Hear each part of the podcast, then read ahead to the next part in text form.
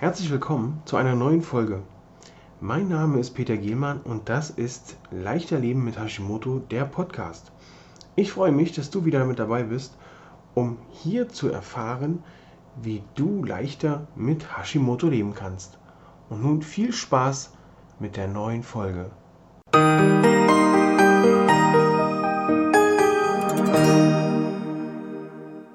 Muskel- und Gelenkbeschwerden bei Hashimoto lautet heute dieses Thema. Wo rührt das Ganze her? Gibt es einen Zusammenhang mit Hashimoto? Und wie können wir das Ganze lösen? Beziehungsweise wo gibt es Lösungsansätze? Oftmals ist es so, dass Hashimoto-Erkrankte häufig über anhaltende Gliederschmerzen klagen. Manchmal tritt das in Schüben auf. Manchmal hat man auch wirklich sehr, sehr lange beschwerdefreie Phasen. Hier ist wirklich der Autoimmunprozess, der mit Hashimoto zu tun hat, ähm, doch öfter mal zugrunde liegen dafür wirklich, dass es halt Beschwerden in den Muskel-, Gelenk- und Sehnenapparaten, in, im Sehnenapparat des Körpers gibt. Oftmals ist das so, wenn man noch nicht mit Schilddrüsenhormonen eingestellt ist, wenn man also noch keine nimmt. Manchmal ist es so, wenn die Einstellung noch nicht perfekt ist, sondern sich so im im Referenzbereich des Labors befindet die, und da man da so ein bisschen hin und her schwebt. Hier kann also schon eine Dosierung des Schilddrüsenhormons Besserung verschaffen.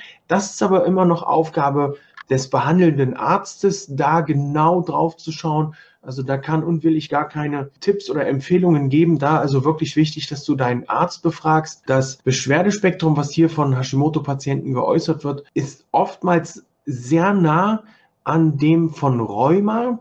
Deswegen kann es auch hilfreich sein, hier einen Experten im Bereich Rheuma mit ins Boot zu holen, da mal nachzufragen, was es für Möglichkeiten gibt. Die Gründe sind immer noch schwer auszumachen, ob das nun allein an der Schilddrüsenunterfunktion liegt oder ob noch andere Sachen mit dazukommen, was helfen kann und Linderung eine Linderung einleiten kann oder für ein bisschen Besserung sorgen kann. Von Linderung möchte ich gar nicht reden. Hier vor allen Dingen im Bereich Muskel Muskelschmerzen, Muskelkrämpfe, kannst du dafür sorgen, dass dein Nährstoffdefizit aufgefüllt wird. Lass dich einmal prüfen, leg dein deinen, deinen Fokus mal auf Vitamin D, Eisen und Magnesium, dass hier geprüft wird, wie da die Werte sind, um da dann gegebenenfalls äh, zu unterstützen. Auch hier bitte in Zusammenarbeit mit dem behandelnden Arzt nicht einfach so Larifari mal Vitamin D oder Magnesium vielleicht sogar noch hochdosiert nehmen, wie es in einigen Facebook-Gruppen promotet wird. Ganz viel Magnesium, ganz viel Vitamin D. Es ist eine Gratwanderung. Das kann auch nach hinten losgehen, weil vor allen Dingen Vitamin D ist ein Speichervitamin. Das kann bei zu hoher Dosierung kann das äh, doch toxisch wirken.